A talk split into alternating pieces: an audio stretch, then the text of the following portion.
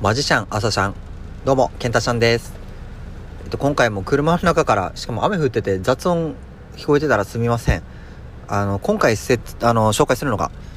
えーガタカっていう映画なんですよ。これ、えっと知ってる人もいるのかもしれないんですけども、えー遺伝子操作が当たり前になった世界で、え主人公は宇宙飛行士を目指すというストーリーなんですよね。で遺伝子操作、まあ、ゲノム編集ですよね今でいう。ゲノム編集が当たり前になってくると、まあ、デザイナーズベイベーが生まれててデザイナーズベイベーがほとんど主流になってきている社会では、えーと遺伝子操作されてない人と完璧な遺伝子を持つ人とのこの格差とか差別っていうのが生まれるようになってるんですよね。でこれ面白いなと思ったのがあの1997年に作られてるんですけど確かヒトゲノム計画が完了したの2003年なんでそれよりもだいぶ6年前ぐらいにこの映画ができててめちゃくちゃエッジの効いてる作品だったんだなって思います、えーマトリックスとかよりもね早めにできてるんですよ。なのでもっともっと僕も早めにこの作品に出会いたかったなと思うんですけど今でいうこのゲノム編集がもうリアルな世界になってきたので、まあ、この SF っていうのは教科書的なあの存在になっていくのかなと思っててデザイナーズ・ベイベーが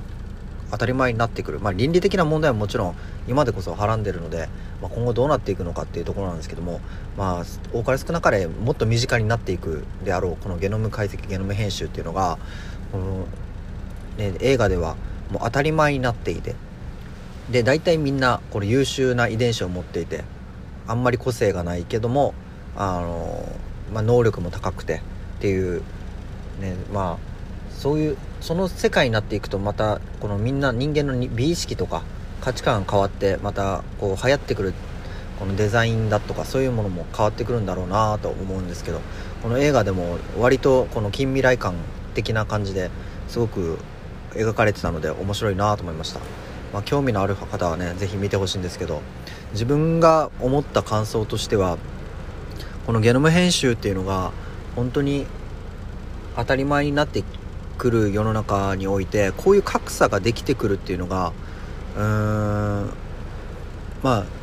この映画ではあのたまたま自然で生まれたんですけどその主人公っていうのは。うんもしかすると,、えー、とお金を持ってる持ってないでもこの遺伝子操作を受けられる受けられないっていうのがあってであのーこう格差的に下になっていくとかそういう可能性もあるだろうしうん、えっと、デザイナーズベイベーまあそれが本当にいいのか悪いのかも分かんないんであの選択する自由も人間にはあると思うのであのやっぱりね僕がここの今現在とこのガタカが描い描いているこの未来のこのグラデーションをうん取るとしたらうんやっぱりみんながこの、